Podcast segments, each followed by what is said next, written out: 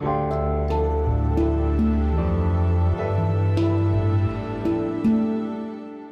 schreiben das Jahr 2022 und das hier ist die sogenannte Gegenwart.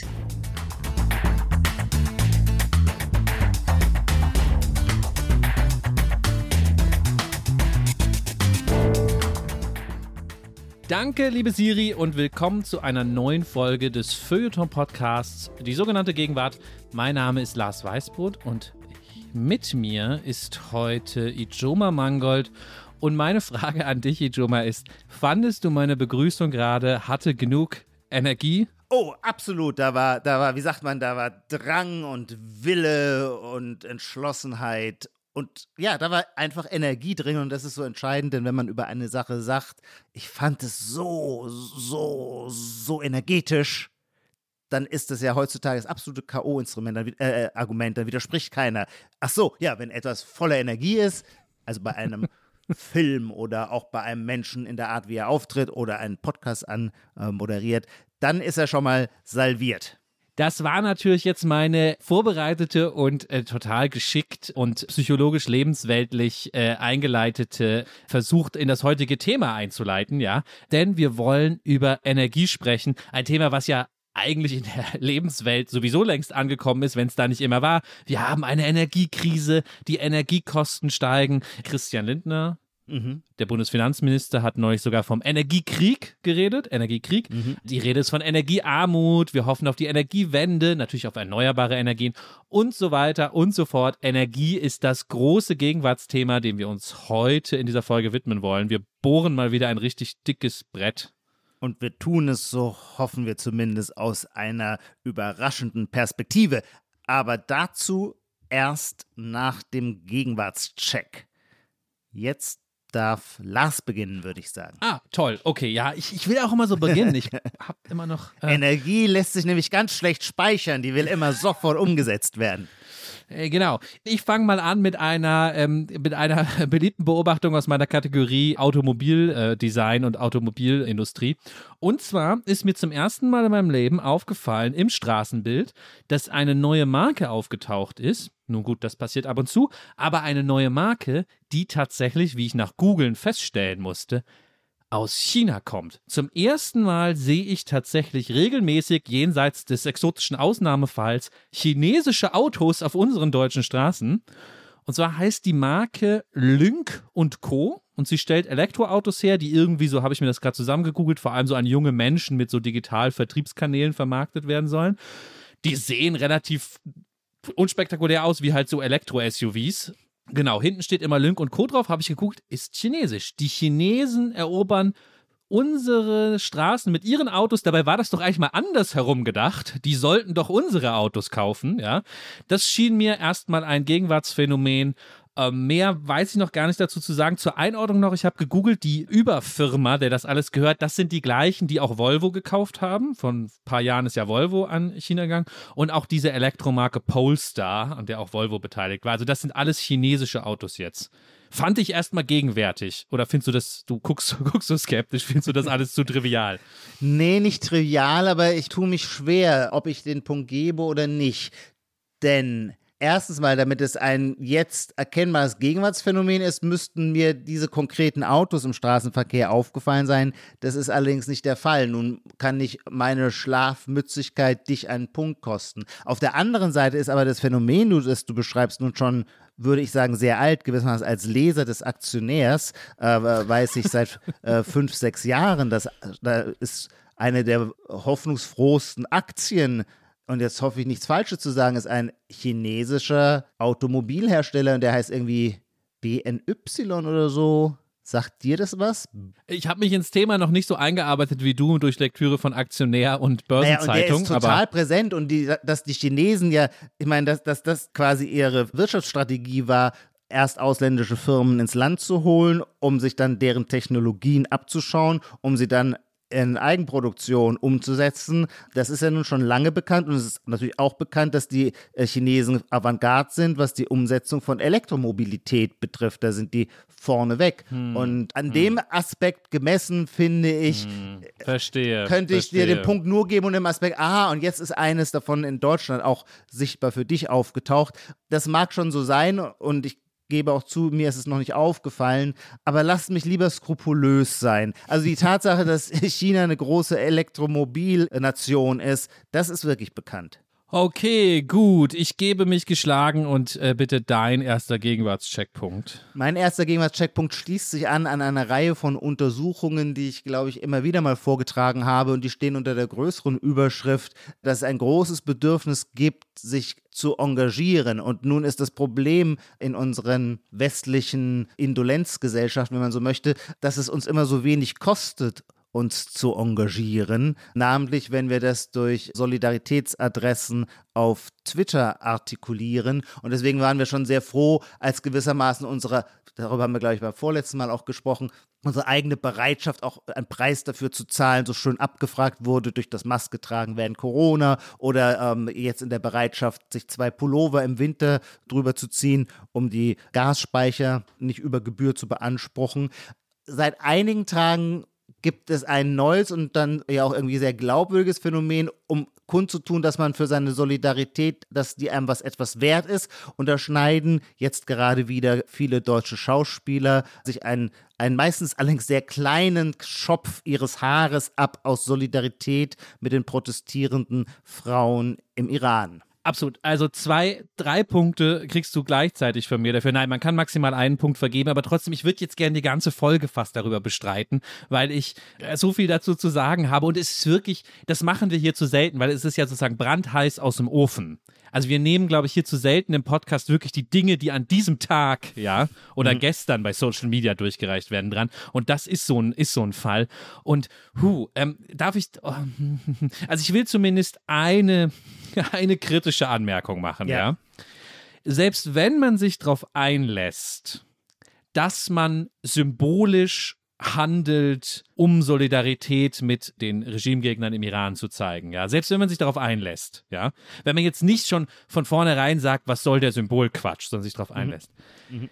dann scheint mir das Abschneiden einer klitzekleinen Splisssträhne als symbolische Übernahme von Frauen, die sich die Haare abschneiden, vom Symbolcharakter her nicht sehr tragfähig zu sein, um es mal freundlich auszudrücken unfreundlich gesagt, also das ist ja wirklich, wirklich das Albernste, was ich seit langem in Social Media gesehen habe. Mhm, ich dachte, dass ich das berichte, ohne es zu bewerten. Ja, das hat man gemerkt. Ja. ja, weil, weil es lächerlich zu finden auch so einfach ist, namentlich wenn man diese unfassbar schlecht hingeschauspielerten ernsten Mienen unserer Mimen äh, dabei sieht, die da vor dieser Kamera stehen und sich die Haare abschneiden mit dem Versuch, möglichst nicht zu transportieren. Aber dieses Nichts zu transportieren, mimisch, ist, gilt wiederum quasi als diese Form absoluten moralischen Ernstes. Hier ist jetzt Schluss mit Rumgekaschballe und Rumschauspielerei. Aber genau diese Demonstration selber wirkt natürlich nur wie die Oberkaschbarei oder wie die Oberschauspielerei. Aber ich, ich finde es eher ein Gegenwartsphänomen eben aus dieser Sicht zu sagen, das Bedürfnis ist so stark, sich auch mal selber ins Fleisch schneiden zu müssen, auch mal selber ein Opfer bringen zu müssen. Absolut. Und auch, okay, es besteht die Gefahr, dass wir jetzt bei dem Punkt zu lange bleiben. Aber jetzt will ich die Gelegenheit nutzen, noch meinen zweiten Gedanken dazu zu formulieren. Wir hantieren ja hier immer auch mit diesem Begriff, wie viele Virtue Signaling. Ja. Und ich hatte immer das so abgeheftet, ja, ja, das hat sich mal irgendwer ausgedacht, um das zu beschreiben. Ja, aber das bedeutet nichts groß. Bis ich erst vor kurzem, ich bin leider nicht besonders gebildet, ich weiß auch nicht, woran es liegt, bis ich erst vor kurzem gelernt habe, dass Signaling Theory ein tatsächlich ja. eigener. In der Spieltheorie. In der Spieltheorie und vor allem in der Evolutionsbiologie oder an deren Schnittstelle ein ganz wichtige äh, Theorie ist mit echten ja, Begriffen und Modellen dafür, wie man etwas signalisiert. Ja. Und aus dieser Warte beleuchtet. Wegen der Ostsee-Pipeline, da spielte das wieder eine Rolle, nicht wahr? Da spielte das eine Rolle, genau. Aber ich, kurz vorher war ich zufällig in einem Philosophievortrag, ah, ja. wo es dann wirklich Virtue Signaling zurückführte auf Signaltheorie. Und da wird es ja jetzt erst spannend, weil der Philosoph, der Vortrag zeigte zwei Beispiele. Einmal eine religiöse Person, ich weiß jetzt nicht mal mehr, ob er Christ war, der bei einer Zeremonie sich tatsächlich den Kopf blutig schlug. Ja. Was zeigen sollte, jedes Signal muss etwas kosten. Ein Signal, was Genau. umsonst ist, ist kein wertvolles Signal. Genau. Und ein noch schöneres Beispiel war eine bestimmte Gazelle, die tatsächlich, wenn ein Löwe sie ins Visier nimmt, auf der Stelle ganz hoch hüpft die ganze Zeit. Warum tut sie das?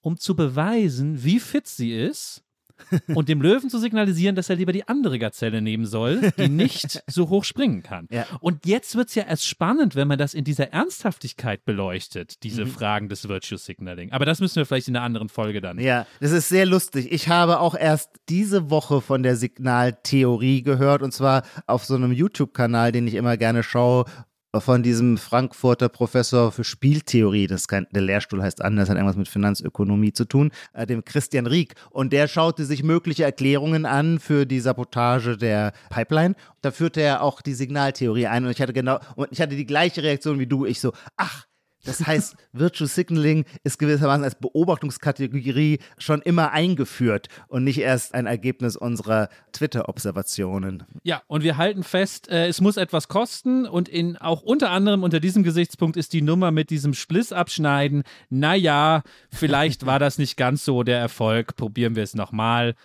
Wir kommen zum nächsten Punkt. Wer ist jetzt eigentlich dran? Dann bist wieder du dran. Ah, Entschuldigung, ich habe jetzt schon so viel gequatscht. Okay, auch der Punkt ist leider etwas größer. Ja, ich muss ihn kurz ein bisschen ausführen. Es ist gerade ein neues Buch des Soziologen Oliver Nachtwey erschienen und das heißt äh, Gekränkte Freiheit. Äh, Er hat es zusammen mit einer anderen Soziologin geschrieben. Sorry, das hätte ich jetzt dazu sagen müssen. Das ist jetzt auch, glaube ich, egal. Es geht mir nur um den Titel Gekränkte Freiheit. Frau Amlinger, oder? Genau, danke, ja. Und in dem Buch geht es speziell um Querdenker, aber auch etwas allgemeiner, glaube ich, kann man sagen, um Rechtspopulismus, ja. Und es wird versucht, das zu erklären über eine Kränkung eben, ja, dass das Leute sind, die in ihrem Freiheitsverständnis gekränkt sind. Ich fasse es jetzt hoffentlich sehr nachtweilig nicht böse, sehr grob zusammen. Dann ging mir plötzlich etwas auf. Und zwar, das mag dir jetzt trivial vorkommen, aber ist es nicht interessant, dass wir seit, ich behaupte jetzt mal, fünf Jahren, vielleicht sind es auch schon sieben, aber selbst dann würde ich es als Gegenwart verteidigen, über politische Phänomene, vor allem natürlich, wenn es darum geht, dass da jemand rechtspopulistisch irgendwie unterwegs ist, in diese Begrifflichkeit der Kränkung sprechen. Das schien mir nicht immer so gewesen zu sein, oder? Also ich glaube, noch in den Nullerjahren wäre das irgendwie recht äh, ungewöhnlich gewesen und dann ist das so eingeführt worden. Nee, würde ich anders sehen. Würde ich Ah, immer schon sagen, alle rechten Tendenzen wurden als Ausfluss einer psychischen Kompensationsbewegung betrachtet. Das fing vielleicht schon an mit dem berühmten DDR-Rechtsradikalen, der dabei den Anschlägen ich glaube, in Rostock-Lichtenhagen, aber das kann ich nicht sagen, der sich da in die Hose einpisst, wie der Fachausdruck dafür lautet. Also die Vorstellung, dass es gewissermaßen immer die Kompensationsbewegung eines fehlenden Selbstbewusstseins ist, würde jetzt nie für Linksterrorismus herangezogen werden, fast im Gegenteil, aber für überhaupt rechtes Denken immer schon, auch weil man es auch gerne immer aus dem Ressentiment erklärt. Und das Ressentiment ist ja so in der Nietzscheschen Affekte-Lehre immer ein Moment des sich zurückgesetzt Fühlens und damit der äh, Gekränktheit. Man wirft ihnen vor, dass sie gewissermaßen nicht die seelische Stärke aufbringen, um der Komplexität der Moderne begegnen Ah, ja. zu können. Nein, aber das jetzt artet das in eine politische Diskussion aus. Ich wollte eigentlich nur die Gegenwärtigkeit Ja. Aber das Ja. finde ich jetzt eine verzerrte Darstellung. Okay. Weil kein linker Theoretiker würde ja jemandem vorwerfen, der hat nicht die seelische Stärke. Ein Oliver Nachtwey oder andere linke Soziologen würden ja den Punkt machen, es gibt eine bestimmte Friktion im Spätkapitalismus, die unweigerlich zu solchen Kränkungsphänomenen führt und nicht die Leute sind halt psychisch nicht stabil genug und sollen mal zum Resilienztraining gehen. Also das, das schien mir jetzt, scheint mir jetzt eine sehr verzerrte Wahrnehmung zu sein. Aber jenseits davon würdest du mir auch den Punkt nicht geben, weil du findest, Na, ich weiß noch gar nicht, was ist denn der Punkt? Kränkung als neue Analysekategorie für politische Bewegungen. Achso, nee, den gebe ich dir nicht. Das war schon, Nee. du sagst, das war schon Ja. immer so, seit Leute über Politik nachdenken. Gewissermaßen, beziehungsweise seit Nietzsches ganze Christentum als eine Reaktion der Kränkung äh, beschrieben hat. Okay, aber jetzt will ich, ich höre sofort auf, eine letzte Verteidigung. Es gibt aber Und schon. dann schau dir mal Drittes Reich an, die Erklärung durch den Schmachvertrag von Versailles. Ist auch eine Mhm. reine Ressentiment- und Krankheitstheorie. okay, nein, dann, dann gebe ich auf. Okay, ich gebe auf. Ich habe null, null Punkte. Null Punkte, naja, aber Nehme null Punkte mit nach Hause.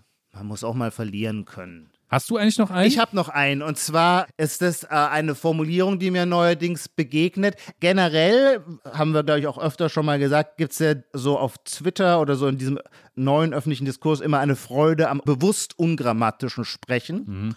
Das findet seit vielleicht, keine Ahnung, zwei, drei Monaten, würde ich sagen, eine neue mustergültige Formulierung, dass man, und zwar entweder auf Deutsch wie auf Englisch, es klingt nur identisch, aber man kann es in beiden sagen, when oder wenn und dann kommt irgendein Wort.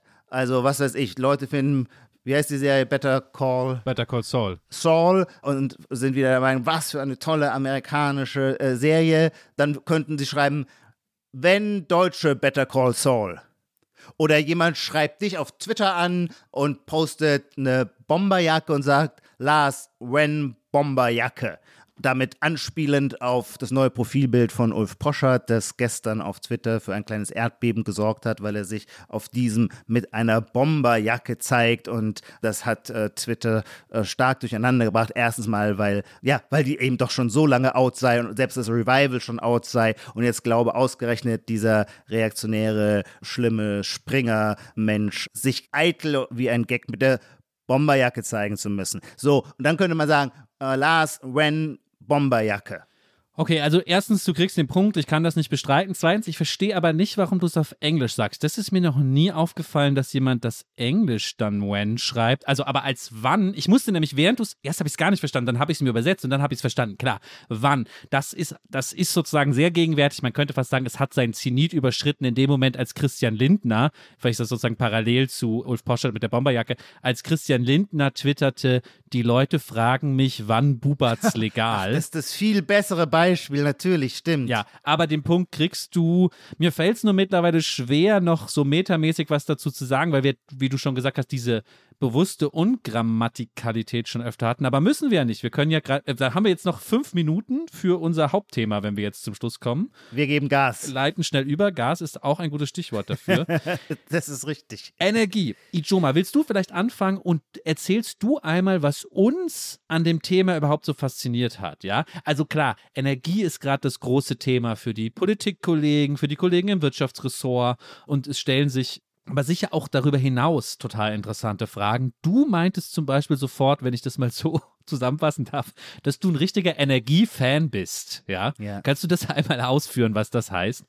Ja, also ich sehe es mit einer gewissen Sorge, dass wir in der deutschen Gesellschaft so ein negatives Verhältnis vermutlich nicht nur in der deutschen Gesellschaft, aber da sehr stark ausgeprägt, so ein negatives Verhältnis zur Energie entwickelt haben. Dabei ist die Energie ja erstmal die elementarste Einheit des Universums. Nichts ist ohne Energie. Die Energie ist das, was uns befeuert, was uns voranbringt. Selbst unser Atem, jeder Atemzug, den wir machen, jede Photosynthese, die die Pflanze äh, durchführt, das sind alles energetische Transformationen, die halten den Laden am Laufen. Und stattdessen beobachte ich aber so ein bisschen, als sei die Energie des etwas Schmutziges, Gefährliches, Bedrohliches und Dämonisches. Und je weniger die Energie sichtbar wird, desto wohler fühlen wir uns, weshalb ja auch Investitionen in viele Bereiche der Energiegewinnung in den letzten 10, 15 Jahren äh, auf der Strecke geblieben sind, was uns heute auf die Füße fällt.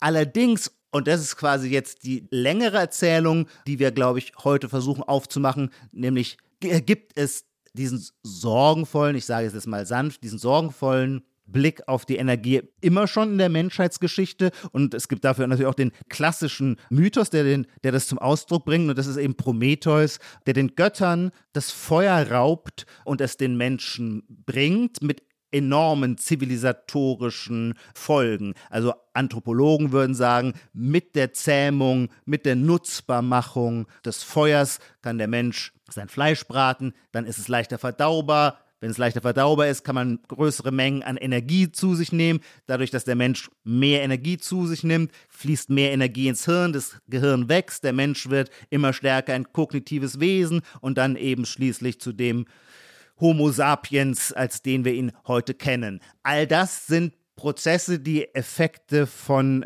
Energieproduktion sind. Prometheus selber hatte dafür für diesen Raub einen Preis zu zahlen. Äh, die Götter haben ihn im Kaukasus an einen Felsen gefesselt oder genagelt. Das ist quasi so dieser ursprüngliche Zivilisationsmythos, der die Ambivalenz, die wir zum Feuer, das ist jetzt die Metapher für Energie, immer schon haben. Ich glaube, dass ich da ganz nah bei dir bin, ja. Ich glaube, dass wir in dem Punkt heute kaum Streit haben werden, weil mich es auch eher wundert, dass Energie heute eher als was Schmutziges gilt, obwohl ja eigentlich man sagen müsste, sie ist sowas wie ein Lebensmittel und zwar auch im engeren Sinne. Wir kommen vielleicht später nochmal auf Energieeinheiten zurück und die spannende Tatsache, dass wenn ich mir einen Snickers am Kiosk kaufe, hinten drauf eine Angabe in Kalorien und eine Angabe in Joule steht, also in den zwei Energieeinheiten, die so die berühmtesten sind. Man muss vielleicht nur sagen, was du jetzt erklärt hast, zeigt ja erstmal, dass über Energie sprechen oder, oder, oder, oder Energie an sich gerade nicht gegenwärtig ist, sondern, das hast du ja schon gesagt, ein Maßstab ist, ein, ein, ein Phänomen, ein Wert, das tief zu uns Menschen dazugehört, schon immer schon. Ja, deswegen müssen wir vielleicht später mal gucken, wenn wir das so ein bisschen aufgefaltet haben, was das eigentlich für unsere gegenwärtigen Diskurse genau heißt. Ja, ja. aber äh, vielleicht ja. erlauben uns die Hörerinnen und Hörer, dass wir einmal vorher durch die Geschichte hoppeln. Ja, ja und zwar nochmal unter einem weiteren Aspekt, der uns, glaube ich, jetzt hier philosophisch so ein bisschen lenken soll. Ich habe es schon angedeutet. Was mich am Energiebegriff so fasziniert, ist eben, ich weiß gar nicht, ob ich das richtig sehe, dazu bin ich natürlich zu wenig Physiker, aber dass man vermutlich sagen kann, das ist die letzte Elementareinheit oder die letzte auch irgendwie mysteriöse Kraft, die im Universum ist. Wir werden später auch noch so auf, auf solche Sachen wie den Energieerhaltungssatz kommen. Was, was ist das eigentlich für, was hat Energie eigentlich für eine Ontologie? Also mir fiel es erstmal so richtig auf, als Michael Saylor, das ist der CEO von MicroStrategy, der sagt immer davon, Zivilisationen kann man daran messen, wie how much energy they channel. Das heißt, die im Sinne des Energieerhaltungssatzes ist alle Energie ja immer schon da, sie muss nur irgendwie nutzbar gemacht werden. Und dann gibt es unterschiedliche Fertigkeiten und Fähigkeiten, sich die Energie nutzbar zu machen. Und diese Energie spielt natürlich auf allen Ebenen. Deswegen finde ich das mit der wir haben im Vorfeld auch versucht, uns den Kopf darüber zu zerbrochen. Was sind eigentlich diese Einheiten? Was sind eigentlich Kilokalorien? Ist das eine Einheit, in der man zum Beispiel, und so scheint es tatsächlich zu sein, in der man eben nicht nur die Energie, die man als Nahrung zu sich nimmt, misst, sondern umgekehrt kann man sie auch umrechnen in die Energie, die man zum Beispiel zum Einsatz bringt, um den Feind anzugreifen. Also die Energie, mit der eine Kanonenkugel ins gegnerische Heer rauscht. All das lässt sich übersetzen, ausdrücken oder sogar reduzieren auf verschiedene Formen von Energie. Kinetische Energie. Im Falle der Kanonenkugel äh, handelt es sich um kinetische Energie.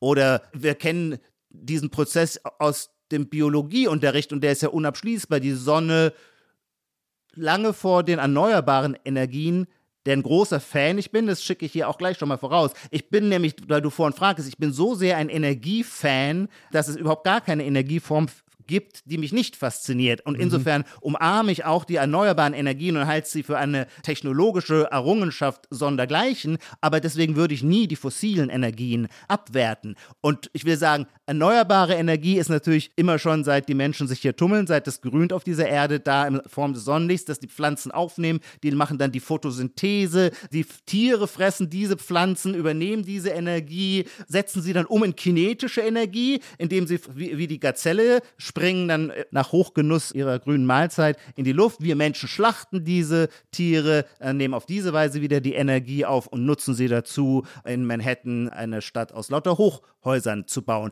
All das ist Energieeinsatz, all das lässt sich, meine ich, in der einen oder anderen Form auch in Einheiten der Energie ausdrücken.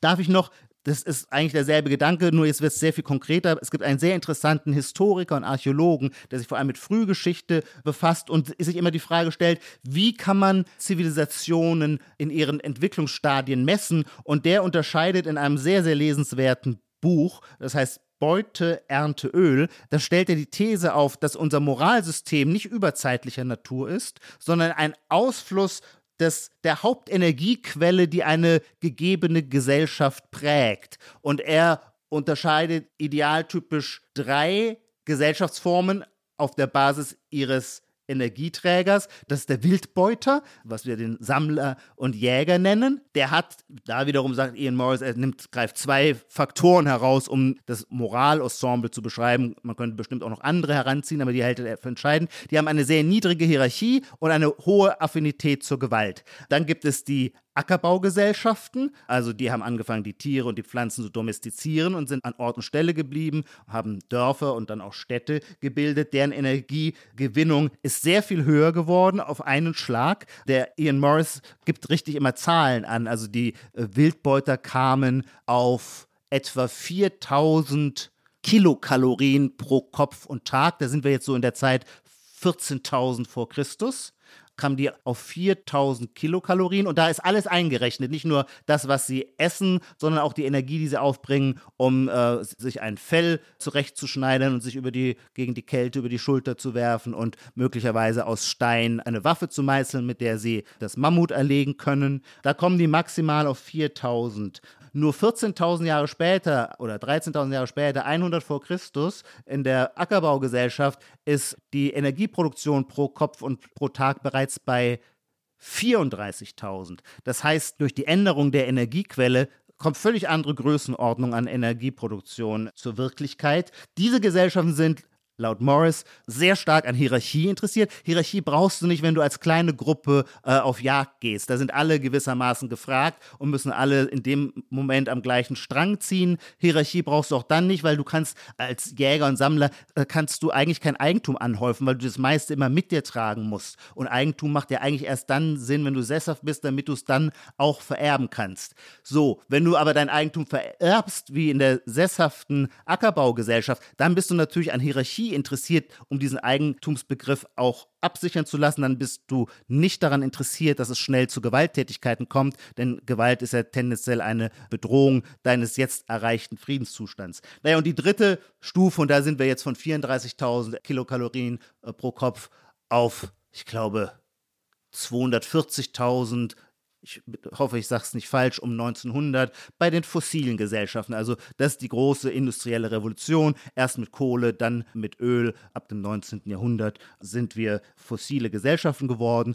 Die Auswirkungen auf die Menschheit wiederum sind gewaltig. Zwischen 1900 und 2000 zum Beispiel wird die Menschheit als Ganze gerechnet 10 Zentimeter größer, sie lebt 30 Jahre länger und so weiter. All diese Fragen, die quasi ganz basal mit unserer Lebens- mit unserem Lebensglück im Grunde zu tun haben, lassen sich aus einer solchen sehr materialistischen Perspektive dann auf die Form der Energiegewinnung zurückführen. Ich finde es super interessant. Ich würde nur bei der eigentlichen Pointe, die dieses Buch offensichtlich machen will, nämlich den Moralvorstellungen, da würde ich zumindest unseren Hörerinnen und Hörer auch nochmal ans Herz legen, in das nachgelassene Buch von David Graeber reinzuschauen, was er zusammen mit dem Archäologen David Waingrow, heißt er, glaube ich, geschrieben hat, die so ein bisschen versuchen, diesen Mythos, diese Rhetorik, die offensichtlich Morris auch äh, aufleben lässt, die so ein bisschen zu hinterfragen.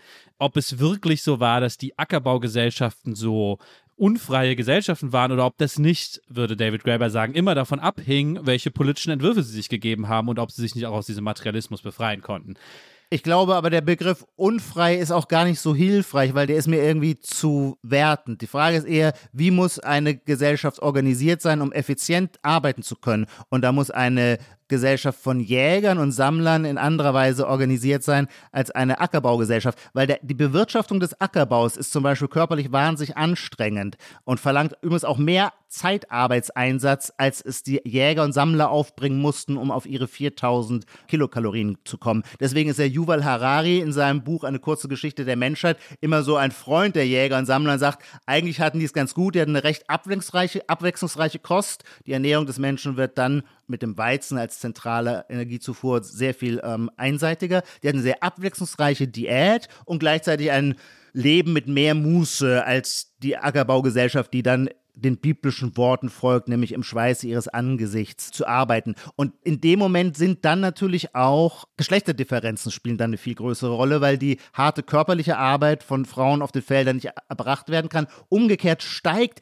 wegen des höheren Energieverbrauchs auch die Anzahl an Kindern. Während die Frauen äh, äh, in der Wildbeutergesellschaft, keine Ahnung, ein bis zwei Kinder hatten, kommt die Ackerbaugesellschaft auf sieben Kinder. Das heißt, die Frau ist den, den größten Teil ihres Lebens im Wochenbett und kann deswegen zu der Feldarbeit nicht herangezogen werden. Und so differenziert sich diese Aufteilung zwischen Aufgabengebieten heraus, die wir heute dann als in einem normativen Sinn als patriarchal und überwindenswert betrachten.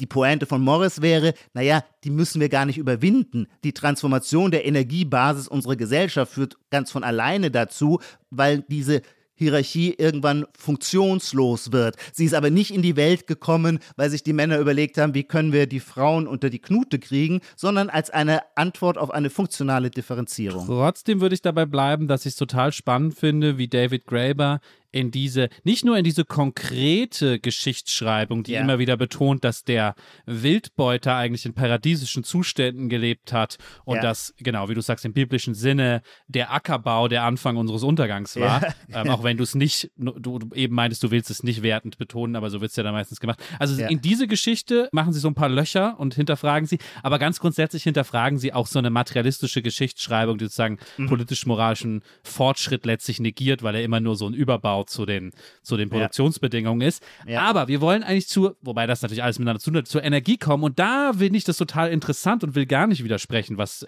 Morris heißt, dein Autor, ne? Genau, Ian Morris. Was Morris da sagt, weil dieses Messen in Energie, das fasziniert mich, natürlich sofort und ich musste da als, ähm, wie ich hier im Podcast ja hin und wieder, hin und wieder gestehe, als Science-Fiction-Fan an etwas anderes denken. Du hast jetzt die Geschichte in Energieeinheiten beschrieben. Ja. Es gibt ähm, eine versucht, die Zukunft oder die Zukunft ja. vielleicht auch anderer in Energieeinheiten zu beschreiben. Die sogenannte, falls das jemand schon mal gehört hat, Kardashev-Skala, benannt nach einem russischen Physiker, Nikolai Kardashev.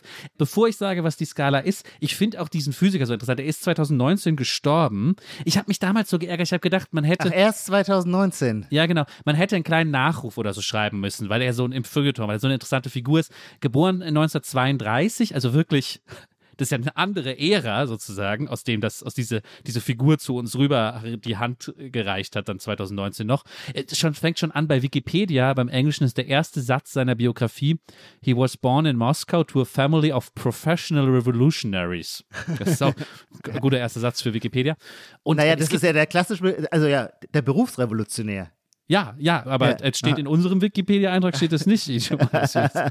es gibt auch eine ganz tolle, vielleicht können wir dir unten verlinken, eine BBC-Doku über, ich will nicht abschweifen, ein anderes Lieblingsthema von mir, Zeitreisen, die Physik des Zeitreisens. Da spielt er eine große Rolle, denn er hat sich verdient gemacht um die Radioteleskopie und um so Grundsatzfragen, astrophysische Grundsatzfragen. Die Doku ist, glaube ich, von also kurz vor seinem Tod, er ist ein sehr alter Mann. Ja. Er kommt immer vor als Wormhole Hunter also der Wurmlöcher jagt im All. Man sieht ihn dann so ein bisschen in seinem Büro, aber vor allem sieht man ihn in Russland auf so, auf so einer Radioteleskopstation, die er sozusagen oder deren Konzepte er damals mitgeschrieben hat, back in the day, ja, irgendwann unter Stalin noch. Aber die ist auch, es ist so ein interessantes Bild. Ich kann das nur jedem empfehlen, die Doku einmal reinzugucken. Die ist so ganz herunter, sie funktioniert noch, sie ist auch wichtig für die weltweite Forschung, aber sie ist mhm. ganz heruntergekommen. Es stehen mhm. überall so alte, verrostete Autos rum, dann springt plötzlich so eine streunende Katze quasi aus dem Teleskop raus, ja, und dieser ähm, alte Kaderchef läuft da rum und ähm, dann erzählt noch so ein anderer Mann, dass das Radioteleskop eigentlich noch auf so einem, die, die, der Pfeiler ist irgendein Eisenbahngeschütz aus dem Zweiten Weltkrieg Weltkrieg, was sie damals dafür umfunktioniert haben. Also alles ist voll von der Geschichte, der sowjetischen Geschichte. Darum geht es mir eigentlich, wenn ich diese Szenerie gerade beschreibe. Und dann erzählt Kaderchef ein bisschen was und er erzählt da auch, glaube ich, kurz über vielleicht seine berühmte, damit, wo er am berühmtesten geworden ja. ist über die Physikwelt hinaus, die Kardashev-Skala. Die Kardashev-Skala ist entwickelt worden tatsächlich bei dem ernsthaften Versuch zu fragen, können wir rausfinden, ob es außerirdisches Leben gibt mit unserer Radioteleskopie?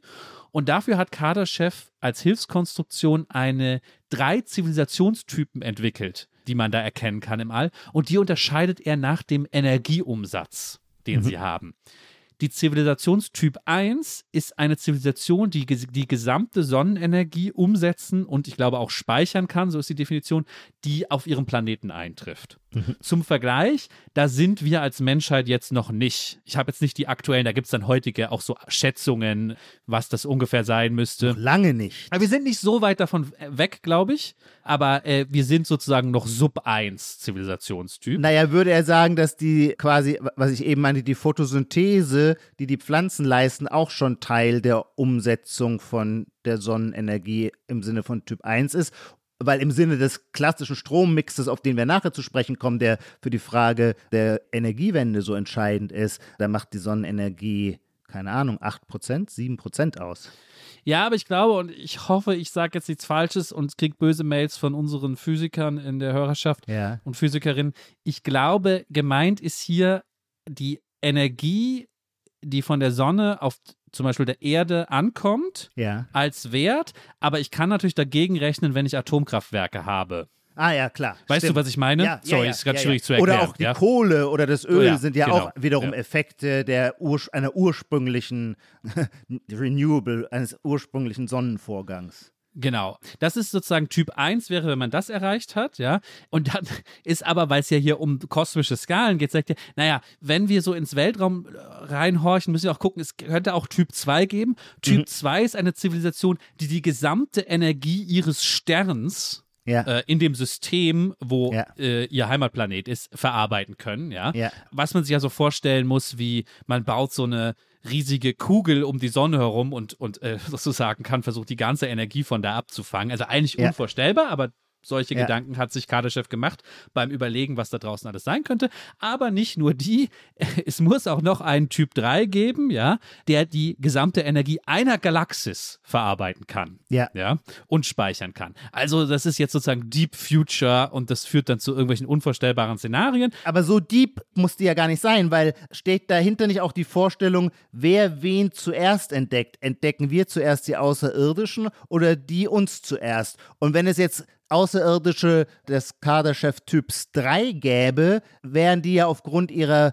uns total überlegenen Energienutzung auch viel eher in der Lage, uns hier schnell mal zu besuchen oder uns Signale zu schicken. Wahrscheinlich, ja. Ich dachte, das sei immer der Gedanke da oder die, Plausi die, die Motivation dahinter äh, gewesen, sich vorzubereiten auf Szenarien der Über- oder Unterlegenheit möglicherweise anzutreffenden äh, intelligenten Lebens im Weltall. Aber nicht nur. Also die Nicht nur, Projekte, okay. namentlich dieses SETI-Projekt, sind ja auch, also das S in diesem SETI-Projekt steht ja für Searching Ja. Extraterrestrial Intelligence. Also äh, es geht auch schon darum, den Nachthimmel abzuhören und zu überlegen, was könnte das bedeuten. Da gibt es ja ab und zu mal so eine Meldung, oh, das Signal ist aber seltsam regelmäßig und ein Jahr später hat dann jemand rausgefunden, das ist ein Pulsar, äh, der macht das halt so, war doch keine Zivilisation.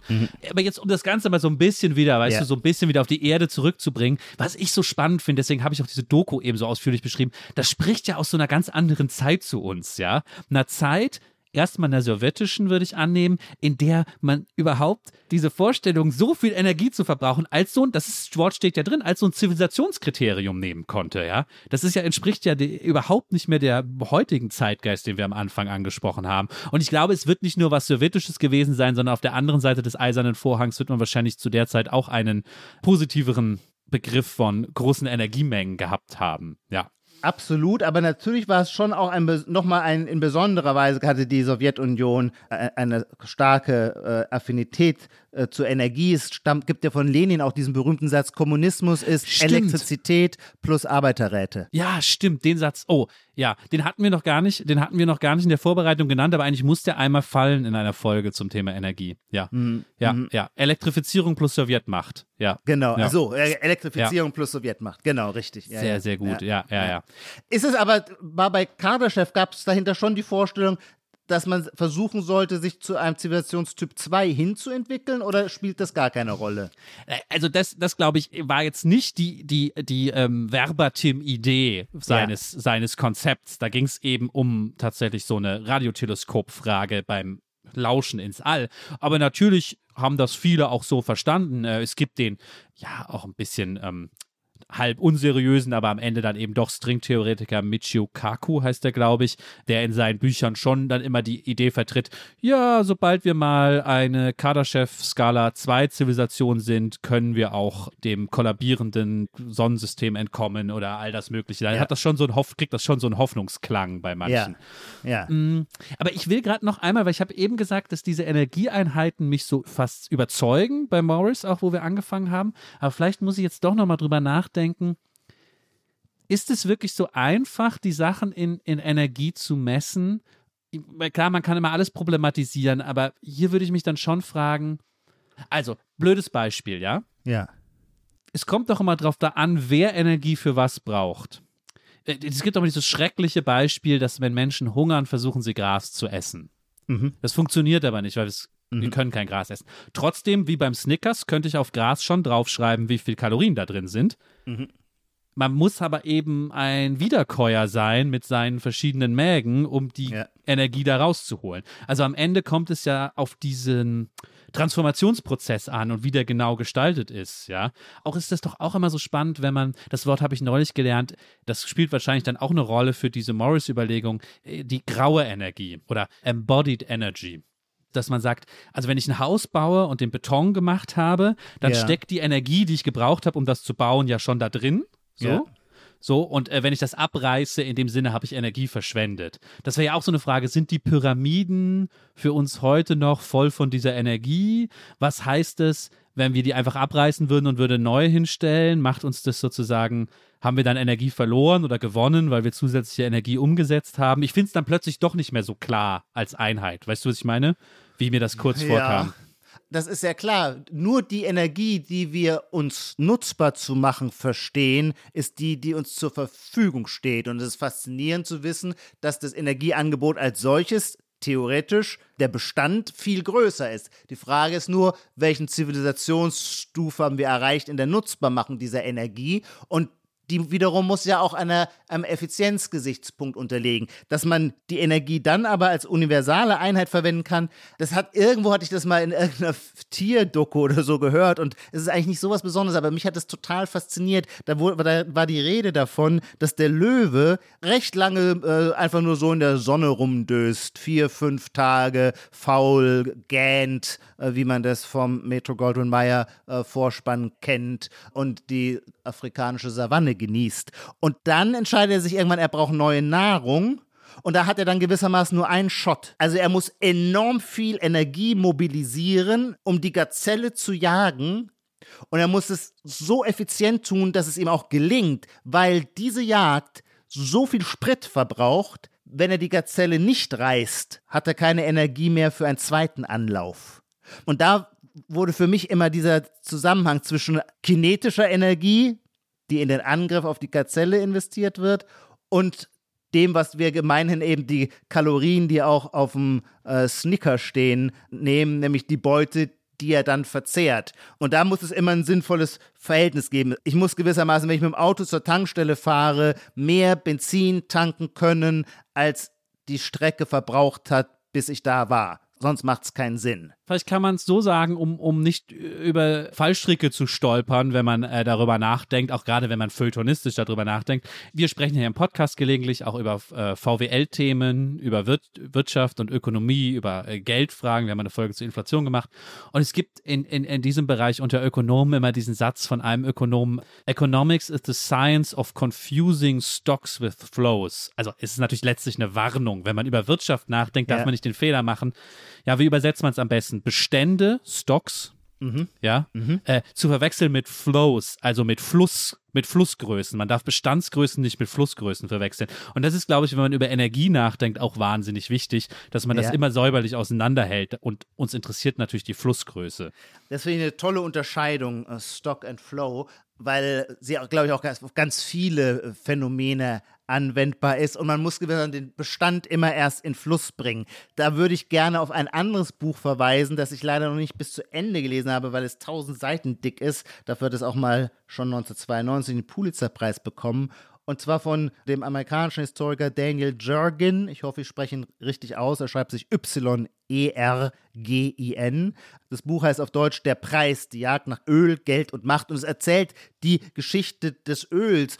Die könnte man ganz deinem Vorschlag der Unterscheidung von Stock and Flow folgend auch erzählen als eine Geschichte, wo sehr lange etwas nur Stock war und nicht ins Flow kam. Also Öl, Steinöl nannte man es, daher kommt auch der Ausdruck Petroleum. Petrus Petra heißt der Stein auf Griechisch. Ah, sagt man deswegen, du bist der Fels, auf den ich meine Kirche baue? Ja, genau. Zu Petrus? Ja, ja. Ah. ja. Was ich hier alles lerne. Ah, habe ich noch nie drüber nachgedacht. Okay. Mhm. Ja. Und schon, ich glaube, bei den Phöniziern, die hatten schon festgestellt, dass aus bestimmten Steinen Öl heraustritt. Und es ist mit vielen Dingen so, dass sie schon in der Welt sind, ohne dass sie ihrer endgültigen Nutzung zugeführt werden. Und also in dieser Phase der Ungewissheit der sinnvollen Anwendung verwendet man alles immer erstmal als Medizin. Und so wurde auch äh, Steinöl als Medizin betrachtet. Später war das, habe ich gehört, auch mit dem Schießpulver so. Es muss, müssen wohl fast zwei Jahrhunderte vergangen sein. Ich hoffe, äh, ich sage jetzt nichts Falsches, bis das Schießpulver äh, militärischen Zwecken zugeführt wurde. Davor sagte man, das ist eine Medizin. Man kann es als Medizin verwenden. So, Steinöl ist also immer schon da, aber keiner braucht es. Jetzt kommen wir in die Situation, die Ian Morris beschreibt, mit der Industrialisierung. Die Industrialisierung führt dazu, dass der Mensch ein anderes Verhältnis zu Tag und Nacht hat. Für den Bauern war es kein Problem, wenn die Sonne unterging, weil dann hatte er sein Tagwerk ohnehin getan ähm, und konnte sich äh, konnte den Schlaf der Gerechten schlafen. Das wird etwas anderes, wo wir plötzlich Maschinen haben, die hohe Startinvestitionen verlangen und die man möglichst ununterbrochen laufen lassen will, da, äh, damit sie sich amortisieren. Diese Maschinen treten eben auf im Dampfmaschinenzeitalter, an dem James Watt, der Engländer James Watt im 18. Jahrhundert, maßgeblich beteiligt war, nachdem ja eben auch eine Einheit der Leistung, nämlich Watt, äh, benannt ist. Äh, in dem Moment taucht das Beleuchtungsproblem auf. Um Maschinen auch nach Sonnenuntergang laufen lassen zu können, brauchst du Licht und die Möglichkeiten, Räume von, zu beleuchten mit künstlichem Licht waren sehr, sehr begrenzt. Jeder kennt Herman Melville, Moby Dick, einer der großartigsten Romane der äh, Weltgeschichte.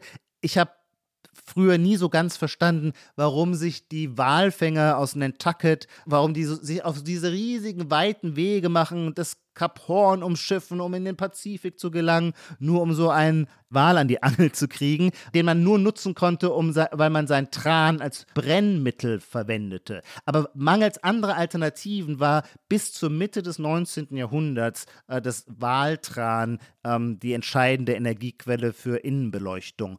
Und dann kommt 1855 so ein richtiger amerikanischer self-made Mensch, äh, ein Anpacker auf die Idee. Im Nordwesten Pennsylvanias entdeckt man auch wieder dieses Steinöl. Wie gesagt, das gab es eigentlich immer. Und er legt es einem Chemiker vor und äh, bitte den, das genauer zu analysieren. Und der Chemiker sagt, ja, man kann das raffinieren und dann zu einem, als ein Leuchtmittel verwenden. Und damit beginnt gewissermaßen dann das wirkliche Zeitalter des Öls, aber auch erstmal eben in anderer Verwendung, nämlich als Leuchtmittel. Und dann braucht es nochmal 40 Jahre, bis der Verbrennungsmotor äh, aufkommt. Und seither ist Öl dann eben für 100 Jahre der entscheidende Rohstoff gewesen, der dann auch über das Schicksal ganzer Zivilisation entschied.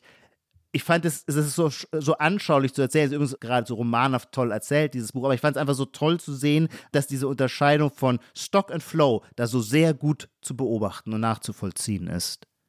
Vielleicht äh, schließen wir jetzt einmal den historischen Bogen und landen wieder in der Gegenwart. Und jetzt müssen wir natürlich ein bisschen aufpassen, weil viele schlaue Leute vom Energieökonom bis zum Wirtschaftsjournalisten kümmern sich gerade um unsere Energieprobleme und haben schlaue Sachen dazu zu sagen. Und ich will jetzt überhaupt nicht den Eindruck erwecken, ich könnte irgendwas auch nur annäherungsweise so Hilfreiches dazu beitragen. Trotzdem, trotzdem sage ich jetzt einen Satz dazu, den, der mir so bei der Vorbereitung so kam. Das ist natürlich eine sehr grobe Zusammenfassung, aber man könnte doch sagen, unsere jetzigen Energieprobleme sind auch deswegen schwierig, weil sie ein bisschen kontraintuitiv sind. Und das liegt daran, dass hier nehmen wir den Strom, ja, lassen wir mal gerade die Wärme außen vor, nehmen wir den Strom, schon die ein oder andere Energiemöglichkeit haben. Gerade diskutieren wir sehr viel über die Atomkraft, ja. Lassen wir mal beiseite, wie man zu den Risiken der Atomkraft steht. das Problem ist ja immer, all diese Formen müssen in einen passenden Flow gebracht werden. Ja. Und ich möchte fast sagen, unsere Tragödie, ohne jetzt auszuklammern, dass auch durch absichtsvolles Weggucken oder ähm, Fahrlässigkeit wieder reingeraten sind. Unsere Tragödie ist, dass zu den erneuerbaren Energien, die wir ja alle wollen, weil du willst zwar, hast du am Anfang gesagt, im Prinzip nichts auf die fossilen Energieträger kommen lassen.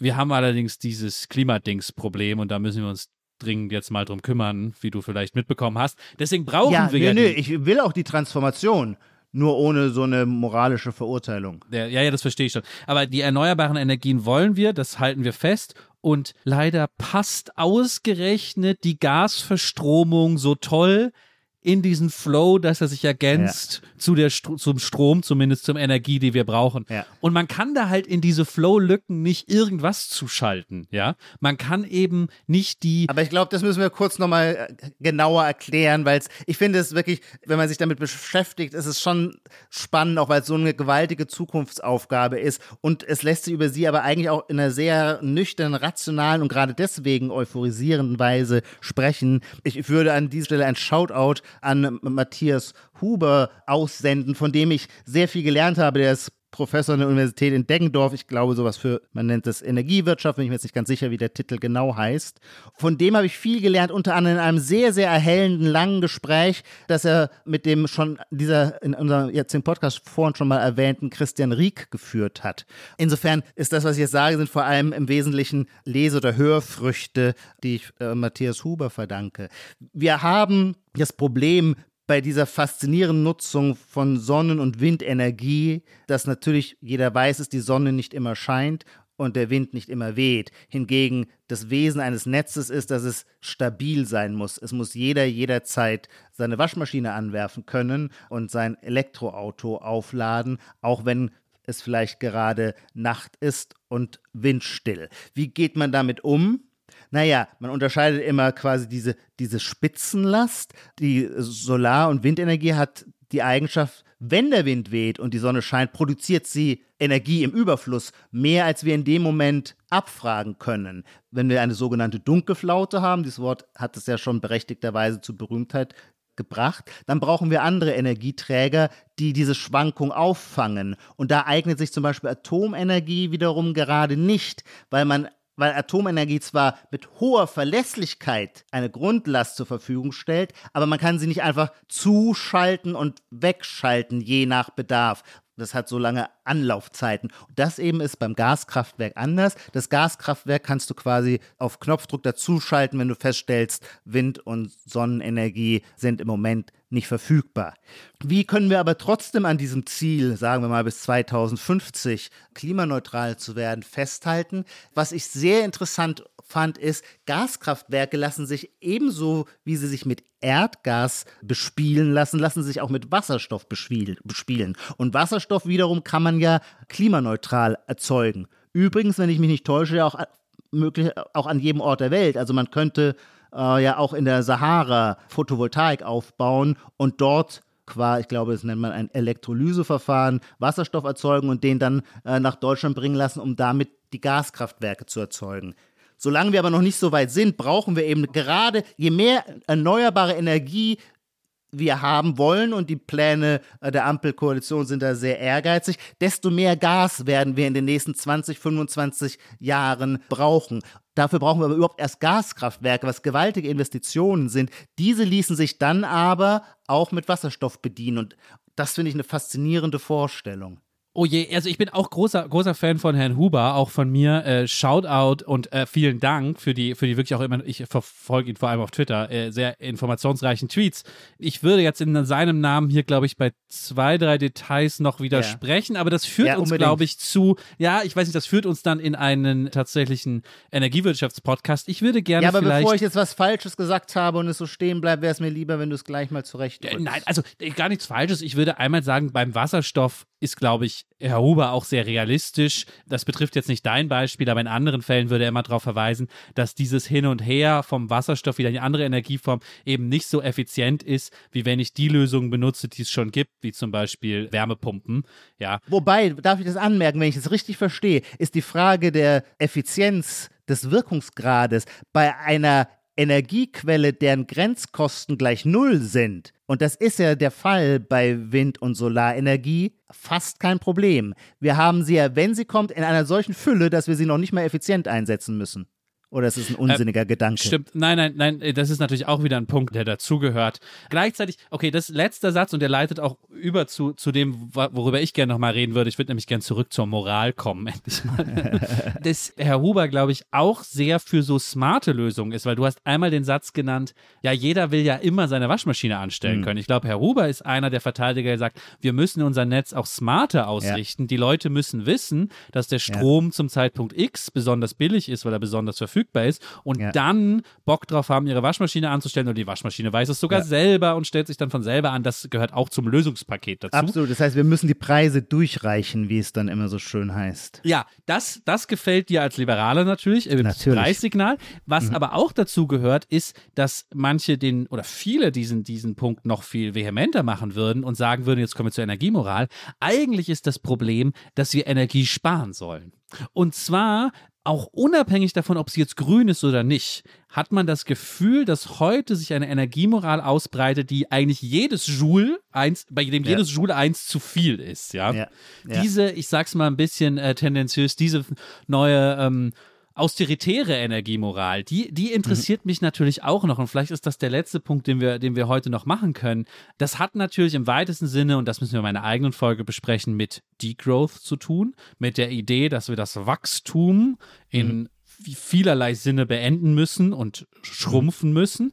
Und die Degrowth-Leute sprechen nicht nur, also die sind ja, die sind ja schlau, ja, die sprechen ja jetzt nicht nur so vom BIP, ja. wo ich ja auch sagen würde, ja, was man da genau mit dem BIP misst, das ist ja auch ja. eine Frage, ob das jetzt wächst oder schrumpft und was das mit unserem wirklichen Wohlstand zu tun haben kann, ja, äh, gute Frage. Aber die sprechen ja von viel fundamentaleren Sachen. Da gibt es immer diesen Begriff, die wollen weniger Material Throughput und auch weniger Energy Throughput. Also, du hast es eben Channeling genannt oder Umsatz. Ja. Das soll einfach weniger ja. werden.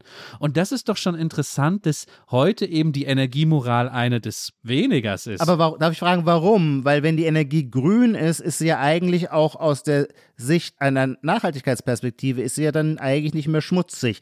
Ich habe dann immer das Gefühl, dann kommt fast eher so eine Art protestantische Kostverächterei ins Spiel, dass man sowieso der Meinung ist, dass der Mensch auf zu großem Fuß lebt und nicht mehr mit der Einheit in, mit der Natur ist und das kann nur durch mehr Bescheidenheit im Energieverbrauch erreicht werden? Oder was treibt diese Vorstellung? Ja, Ijoma, das ist halt das Problem, wenn wir zu sehr einer Meinung sind, weil es wird jetzt unfair. Wir bräuchten eben hier einen echten Degrowth-Vertreter, der uns jetzt erklärt. Wir bräuchten Ulrike Herrmann. Ist Ulrike Herrmann nicht eine solche Vertreterin? Ulrike Herrmann, die sagt, wenn du deine Wasserstoffsolarzellen in die Sahara baust, ja, dann wird sofort die Biodiversität leiden. Und dann, sorry, es klingt jetzt sofort bei mir wie eine Karikatur, aber ich will es eigentlich nur hm. irgendwie zusammenfassen, wiedergeben, ja. Und dann ähm, sterben die Bienen und dann äh, werden unsere Pflanzen nicht mehr bestäubt und dann verhungern. Also für die hängt ja sozusagen die komplette Ökologie immer mit drin, egal ob wir jetzt irgendwo viele Solarzellen hinstellen oder, oder was anderes mit der Natur machen. So, jetzt ganz grob zusammengefasst. Aber dann würde man sagen müssen, seit dem Anthropozän, und das hat, glaube ich, viel früher schon angefangen, als wir immer meinen, ist die Welt dann ein durch den Menschen verwundetes und aus seinem Gleichgewicht gebrachte Schöpfung. Mich musst du ja da am wenigsten überzeugen. Ich finde es, ja, wie gesagt, fast schon wieder erschreckend, wie nah wir hier beieinander sind. Und wir haben ja hier in diesem Podcast schon mehrmals dieses Thema gewälzt, einmal in einer eigenen Folge gibt es sozusagen eine Neukalibrierung des politischen Kompasses zwischen links und rechts, an welchen, ja. äh, entlang welcher Fragen macht sich das fest. Und ich glaube, Degrowth oder nicht, Wachstum ja. oder nicht, ja. ist schon eine der großen Fragen. Und mir kommt es weiterhin. Was aber überraschend ist, weil früher war linkes Denken, wir hatten es vorhin schon bei Lenin, aber selbstverständlich auch äh, die Sozialdemokratie war immer auf der Seite des Wachstums, weil ja quasi das Wachstum ja überhaupt erst jene Produktivität erzeugte, die dann wiederum von sozialdemokratischen Regierungen umverteilt werden konnte. Das heißt, eigentlich war die linke Bewegung mal sehr auf der Seite der Energie und des Wachstums es gibt auch heute noch, ich möchte fast sagen, eine Splittergruppe von so Leuten. Ich nenne mal einen Namen. Lee Phillips heißt einer, der ist zum Beispiel auch für Atomkraft. Der würde sich definitiv als Linken verstehen. Ich glaube, auch andere würden ihn links nennen, aber er ist eben Ökomodernist. Das ist immer dieser Begriff, den man dann liest. Der glaubt daran, dass sozusagen so technisch möglich ja. ist, weiter zu wachsen und nicht uns selbst zu zerstören. Sehr interessant. Erklär mir, Lars, ganz kurz, was meint in dem Kontext der Begriff qualifiziertes Wachstum? Weil du vorhin hast schon gesagt, wir wollen nicht mehr uns auf dieses etwas dumme BIP runterbrechen lassen. Und dann ist doch oft die Rede davon, es geht um ein anderes Wachstum, aber dann, wenn es ein qualifiziertes Wachstum ist, dann ist es kein verwerfliches. Vielleicht lassen wir die Frage wirklich offen mal für eine eigene Degrowth-Folge. Und ähm, ich, ich will aber das jetzt auch gar nicht so kritisch stehen lassen, weil dieser mhm. Podcast mhm. ist ja auch dafür da, dass wir uns selber hinterfragen. Also ich neige hier jedenfalls dazu, mich manchmal selber zu hinterfragen. Deswegen habe ich jetzt auch bei dieser Folge überlegt, warum kommt es mir auch individualpsychologisch eigentlich so vor, und das steckt ja in meiner Ablehnung von Degrowth und in allem, was ich zuvor gesagt habe. Warum kommt es mir so vor, als sei Energie was Utopisches? Also seien utopische Bilder und Vorstellungen irgendwie mit auch einer Abundance von Energie verbunden, ja? Genauso gut könnte man ja sagen, Energieeffizienz ist ein Zivilisationsmaßstab, ja? Ist ja erstmal auch nicht verkehrt, ja, das, ja, zu, das zu behaupten. Absolut, das wird, ja, und ja. Weißt Aha. du, woran ich dann immer denken muss? Ich habe es hier auch hin und wieder schon mal erwähnt, äh, nicht nur interessiere ich mich für Science Fiction, ich bin auch großer Star Trek-Fan und ich glaube, ich bin schon sehr geprägt durch die Star Trek-Serie äh, The Next Generation mit Captain Picard, die ich so als Kind immer auf Sat 1 geguckt habe, ja, damals von der Schule nach Hause gekommen. Und da gibt es eine ganz, einen ganz wichtigen Moment immer, wenn Captain Picard, sozusagen mein Ersatzvater, in dieser utopischen Star Trek-Welt, die wirklich mal eine Utopie, eine der wenigen großen popkulturellen Utopien, wenn er sozusagen auf der Brücke das Kommando gegeben hat und gesagt hat, wir fliegen jetzt weiter zum nächsten Horizont und ja. entdecken was Neues, ja, ja, hat er immer gesagt, so mit dem Finger gezeigt und hat auf Deutsch gesagt, Energie um sozusagen, dass die Triebwerke dann befeuert werden. Und vielleicht, also das ist, das erklärt sich ja nicht alles, aber ich glaube, das ist so ein Mythos, der so in mich eingesickert ist, dass ich das nicht mehr voneinander lösen kann, so Energie und eine utopische Vorstellung. Ah ja, da möchte ich aber doch noch was anmerken. Ich verstehe diesen, diese Perspektive total, aber ich finde, die Energie hat schon auch noch eine andere Seite, als welche sie uns heute entgegentritt. Und ich muss vermutlich zugeben, die schwarze Seele, die ich bin, äh, dass ich das mit einem gewissen Sarkasmus zur Kenntnis nehme. Sie vertritt natürlich auch die harte Wirklichkeit. Während wir also so in den letzten 15 Jahren immer in einer Welt lebten, wo wir glaubten, wir könnten alle Probleme durch Gelddrucken lösen, stellen wir jetzt fest, aber Energie lässt sich nicht aus der Druckerpresse erzeugen. Wir können noch so viele Doppelwumms-Pakete auflegen, das wird das Energieangebot nicht ändern, sondern die Gaspreise werden erst dann dauerhaft wieder runtergehen, wenn wir es schaffen, wieder mehr Gas aus dem Stock zum Flow zu bringen. Nun, was soll ich darauf antworten, außer dass, um auf dem gleichen Niveau zu bleiben, die EZB auch nicht mehr Gas frackt auf ihrem Gelände, wenn sie die Zinsen erhöht. Deswegen wäre ja, aus dieser Perspektive schon. auch Doch, diese Lars, Richtung genauso sinnlos Lars, wie die schon, andere. Weil wir kaufen Na, ja Gas, nein, wir kaufen Gas andersrum. und Öl auf einem äh, in Dollar denominierten Weltmarkt ein. Das heißt, je schwächer der Euro wird, und er hat gegenüber dem Dollar dieses Jahr 16 Prozent verloren, desto teurer wird für uns selbstverständlich die Gas- und die Ölrechnung. Daran kann man aber nichts ändern, indem man irgendwie nominal äh, die Geldmengen sowieso nicht verschiebt, aber auch nicht, indem man die, immer die Nachfragen verschiebt, während staatliche Investitionen in Energiegewinnung sehr wohl was an unserem Energieproblem ändern können. Und das können wir jetzt, glaube ich, noch zwei Stunden weiter diskutieren, aber Klammer das wollen auf, wir liebe heute nicht. Liebe Zuhörerinnen und liebe Zuhörer, Lars und ich wollten euch nur zeigen, dass wir keineswegs immer einer Meinung sind, sondern uns auch richtig angiften können. Und zwar immer, wenn es um die Frage der Geldmenge geht. Klammer zu. Weißt du, was das Letzte ist, was ich mich noch frage? Das sage ich jetzt am Ende noch. Nehmen wir mal an, es ist wirklich so und der, der, der positive Klang des Energiebegriffs im Sinne von ja. Strom, Öl, ja. Atomkraft, ja, der ist sozusagen verklungen, ja. Kann es irgendwie sein, dass er ersetzt wurde durch so eine positive Aufwertung von dem, was wir am Anfang kurz besprochen haben, der persönlichen Energie?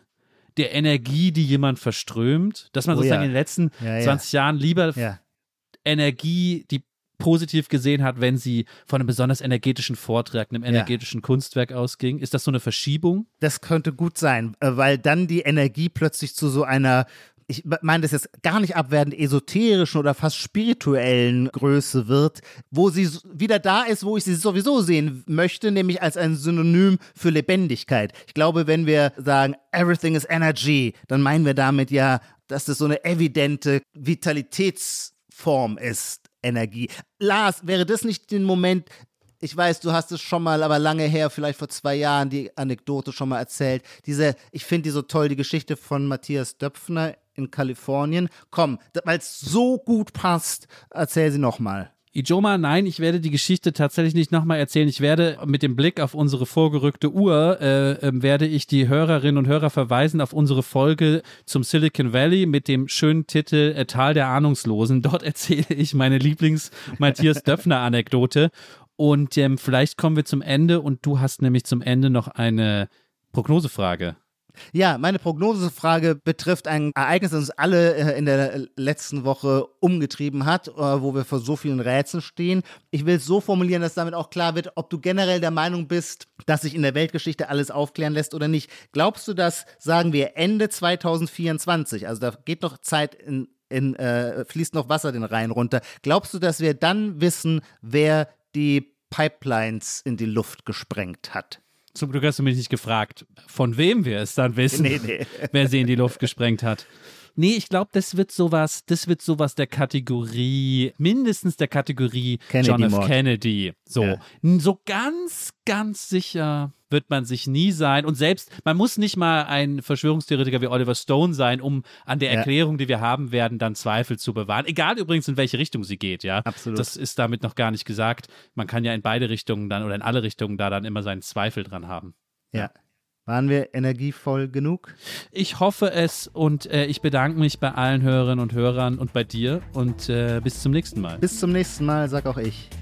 Titel aller Bücher, Artikel, Filme, Songs oder Serien aus dem Podcast finden Sie in der Podcast-Beschreibung. Bei Anregungen, Kritik und Lob schreiben Sie uns gerne an gegenwart.zeit.de.